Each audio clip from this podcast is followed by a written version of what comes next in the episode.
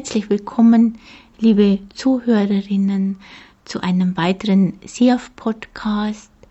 Heute darf ich meine Kollegin Jelena Stanilov begrüßen. Jelena ist Sozialpädagogin, Coach, Yin-Yoga-Lehrerin und SEAF-Beraterin. Hallo, liebe Jelena. Hallo zusammen, hallo. Du praktizierst ja seit vielen Jahren Yoga und äh, kannst du uns erzählen, wie du dazu gekommen bist und was Yoga für dich bedeutet? Mhm. Ja, gerne. Doch zunächst möchte ich mich bei dir bedanken, dass du diesen schönen Podcast erstellst und dass ich auch ein paar Dinge erzählen kann und hoffe, dass es manche ja, inspiriert, Dinge auszuprobieren oder ihre Gedanken zu sortieren. Mhm. Also erstmal der Dank und ja, deine Frage, wie lange ich äh, Yoga praktiziere. Also ich war schon ein später Teenager, ich glaube 17 oder 18 Jahre alt, als ich mich verstärkt für ähm, ja, Philosophien angefangen habe zu interessieren. Und dazu gehörte natürlich diese, es nennen sich die Yoga Sutren, das ist so die philosophische Schrift des Yoga. Und irgendwann mal haben meine Mama und mein Bruder mir zum, ich glaube, 19. oder 20. Geburtstag so ein Überraschungspaket, Yoga-Startpaket mhm. geschenkt. Mhm. Und dann habe ich das da auch gemacht, ich mhm. glaube so zwei oder drei Jahre lang. Und dann wurde es mir langweilig und habe dann aufgehört. Mhm. Und ich glaube, es lang eher an dem Unterrichtsstil als an Yoga selbst. Und dann hat es lange gedauert, also zwischendurch, ich habe ja dann studiert und so weiter, also sind bestimmt zehn Jahre waren vergangen bis ich dann in München äh, war und dann einen Yoga-Stil gefunden hatte, der meinem Temperament entspricht. Also da wird auch Musik gespielt und zwar nicht nur ruhige Meditationsmusik, sondern auch ein bisschen wilderes. Und so kam wieder der Weg zu Yoga, zu dem Yoga Asana, also das körperliche Üben und auch die Yoga-Philosophien. Und das ist jetzt auch schon, ich glaube, elf Jahre her. Also mhm. so ist mein Weg mhm. Yoga. Also es sind schon äh, lange Jahre. Also du hast bist dem ja. äh, früh begegnet, relativ früh, ja. Mhm. mhm. Ja, wir Yoginis sagen ja, dass Yoga einen findet, dass mhm. man gar nicht sich so entscheiden muss oder verkrampft suchen muss, sondern das findet dann schon einen, äh, wenn das der Pfad ist, yogisch zu leben oder Yoga zu üben und dann kommt auch schon die richtige Praxis dazu. Also das ist eben eher so, dass wir nicht suchen, sondern es, es findet uns dann ja, in der Richtung. Mhm. Mhm. Du hast jetzt sehr schön geschildert, wie Yoga dich gefunden hat und, und äh, kannst du uns ein bisschen schildern, was Yoga für dich bedeutet, jetzt auch im Alltag? Mhm. Ja, das ist da, ja, versuche, also auf einmal, glaube ich, zu sagen wäre auf jeden Fall, dass Yoga für mich das ganzheitliche Leben anbietet. Ja. Äh, das bedeutet, wie gesagt, als junge Frau, als ich eher meinen Kopf bedienen wollte und ne, meine, meine, mein rationales Denken, das sind die Philosophien, und dann aber auch ähm, ein spiritueller Zugang da war, der mir die Kirche nicht geboten hat, so wie ich, also der Glaube mir so nicht gefunden hatte, das hatte ich dann auch gefunden, also etwas Mystisches, mhm. Ähm, und natürlich dann auch den Körper gesund zu halten durch die Yoga Asanas, so heißen die Yoga Haltungen, die heißen Asanas. Mhm. Und ähm, insgesamt kann ich sagen, also diese ganzheitliche Praxis hat in mir auf jeden Fall dieses Urvertrauen ans Leben gestärkt. Mhm. Ich glaube, wenn mhm. ich die Kernbedeutung ähm, aussuchen sollte oder der erste Gedanke ist diese Liebe und Unvertrauen an das Leben. Mhm.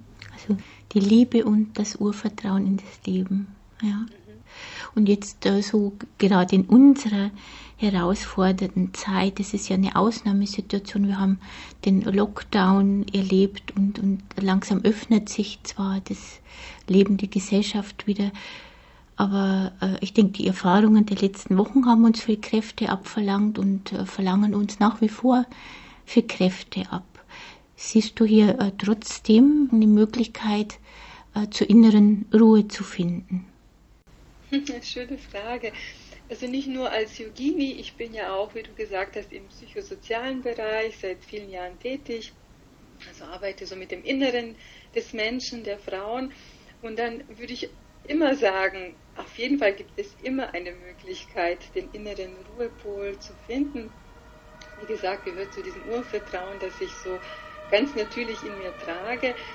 Wobei ich so den Druck da rausnehmen will, zum einen, ähm, man muss nicht immer die Ruhe bewahren. Mhm. Das will ich auch mitgeben. Manchmal mhm. ist das Leben so anstrengend, so überwältigend, so beängstigend.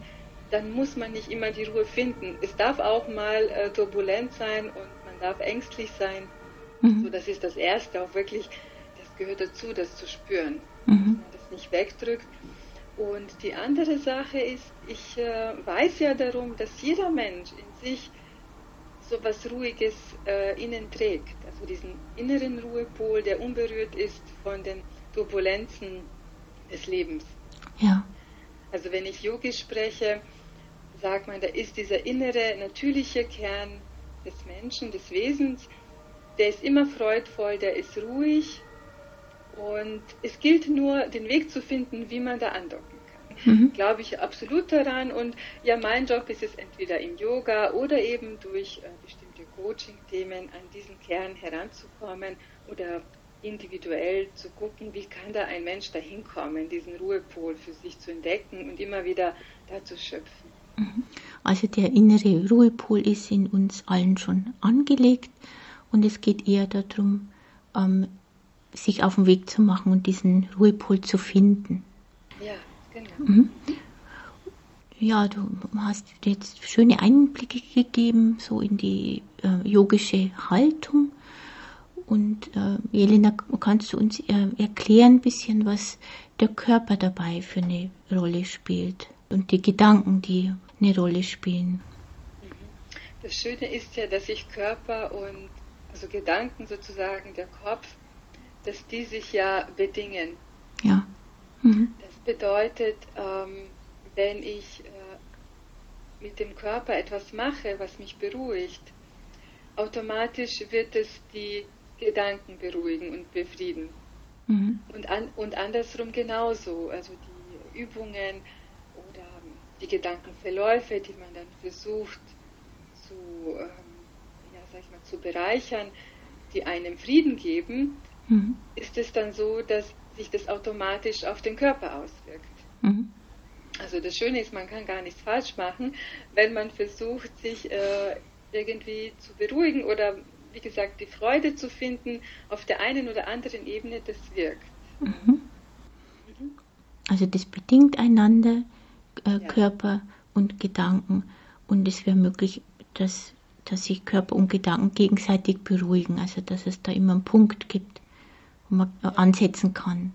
Ja, und wir haben ja auch im CIF eine Design-Yoga mhm. länger gemacht. Ja. Das war auch sehr schön. Da haben ja die Frauen, also die haben angefangen und waren ganz zappelig und hatten noch keine Strategien für sich entdeckt, zur Ruhe zu kommen. Und das ging so schnell, dass dann ähm, sie eben diese innere Kraft andocken konnten anhand dieser Haltungen, also die Yin-Asanas, das ist dann eben körperlich. Und gleichzeitig biete ich ja immer an, wie man die Gedanken selber gestalten kann, worauf will man sich fokussieren. Mhm. Denn wir haben immer ein, ein Wüst an sozusagen Gedanken da mhm. ja. und es ist unsere Entscheidung und ähm, die Übung, welche Gedanken, Gefühle will ich pflegen. Mhm. Also das Schöne ist ja auch an den Gedanken, sind wie ein Muskel, den kann man trainieren, wenn ich das so ganz äh, haptisch ausdrücken kann. Mhm. Man kann tatsächlich trainieren, welche Gedanken und Gefühle man pflegen möchte im Leben. Mhm. Und das dauert eine Zeit. Das muss man nicht auf einmal können, kann man gar nicht. Das ist so, das kultiviert man, übt man. Also es ist möglich, die Gedanken zu gestalten und auch zu trainieren, wie du sagst, wie ein Muskel. genau. welche Gedanken ja. dich begleiten, welche nicht. Mhm. Ja, ja, ja. Manchmal ist es natürlich leicht, ähm, sich zu sortieren, nenne ich mal, und manchmal ist es schwieriger. Und so geht es mir genauso. So nach so vielen Jahren yogischer Praxis, Meditationspraxis, mhm. das ist nicht immer gleich. Ja. Es wechselt. Manchmal ist man dennoch unruhig und man kommt nicht zur Ruhe und die Gedanken lassen sich nicht auswählen.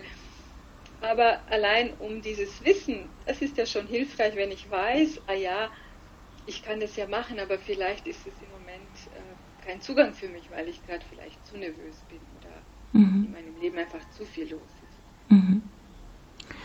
Wir haben das so ein bisschen eingekreist, also was äh, Yoga bedeutet für dich und äh, du hast auch erzählt, also über so ein bisschen Einblick gewährt über die Yin-Yoga-Stunden, äh, auch bei, bei SIAF, die du gemacht hast für alleinerziehende Frauen. Und Jelena, wir haben ja auch darüber gesprochen, also dass du gern noch einen weiteren Podcast machen möchtest mit praktischen Tipps. Kannst du uns schon mal verraten, was da für dich äh, wichtig sein wird und äh, was du uns da äh, zeigen kannst? Ja, das geht ganz einfach. Zuerst habe ich mir natürlich gedacht, rein vom Hören etwas anzuleiten, körperlich. Bestimmt können das manche sehr gut. Ich dachte, oh je, dann verzettelt sich einer, die ja. versucht zu üben. Mhm. Aber man kann zwei sehr schöne, sehr einfache Sachen machen. Ich dachte mir, eine, wir nennen das dann im Yoga Vorwärtsbeuge. Das bedeutet, wenn der Oberkörper eher dem, also nach vorne gebeugt ist und eine Rückwärtsbeuge, wenn der Oberkörper sozusagen die Brustöffnung in dem passiert, wenn man den Oberkörper nach hinten lehnt. Mhm. Das sind unterschiedliche Wirkungsweisen. Wenn der Vorderkörper nach vorne geneigt ist, ist es beruhigend. Mhm. Ich werde das dann auch genau anleiten. Sehr simpel kann man schön machen. Ja. Und äh, wenn man sich eher nach hinten beugt, dann ist das Herz- und Brustraum öffnend, das ist sehr energetisierend sozusagen, dass man wieder aufnahmefähig ist. Also es sind zwei verschiedene, ganz feine ähm, Wirkungsebenen. Werde ich dann demnächst äh, per Podcast äh, mitgeben. Das klingt sehr spannend, also Vorwärtsbeuge und Rückwärtsbeuge und ist natürlich eine Herausforderung gell, für uns alle jetzt gerade, also dass wir uns da aufs Hören konzentrieren, aber das weckt ja auch sehr viel Fantasie und sehr viel Kraft. Also im Hören steckt auch sehr viel drinnen. Und ja, da freuen wir uns sehr drauf, Jelena, auf deinen folgenden Podcast ja, das bleibt spannend in unserem Kanal. Da wird immer wieder was Spannendes reingestellt. Ich bedanke mich ganz herzlich für das Interview mit dir und äh, ich hoffe, wir können das fortsetzen. Und wie schon gesagt, du gibst uns ja auch dann noch äh, was, äh, nicht in die Hand, aber in die Ohren quasi mit dem weiteren Podcast. Und äh, wir freuen uns auch schon natürlich, wenn wir uns wieder äh, von Angesicht zu Angesicht sehen können, begegnen können. Wir haben von Alpha M, also alleinerziehende Frauen in München, auch geplant, ein Entspannungswochenende zu machen äh, im Herbst. Das ist dann für Ende Oktober geplant und Helena, du wirst auch mit dabei sein. Äh, und wir wissen noch nicht genau, wie es aussieht, vielleicht mit Yoga-Gesprächen oder einer schönen Mischung. Also, dass Sie wissen, liebe Frauen, dass es weitergeht und auch vor Ort bei uns bei SIAF weitergeht. Herzlichen Dank dir, Jelena, und bis bald. Ich bedanke mich auch und äh, ja, freue mich nicht nur auf den Herbst, sondern was dazwischen auch passiert. Und ja, ich denke im Herbst, es wird eine schöne Mischung, eben alle Kräfte und Ressourcen zu aktivieren oder Ideen zu sammeln, was man aktivieren könnte. Super. Ja. Dankeschön, Jelena. Danke. Danke.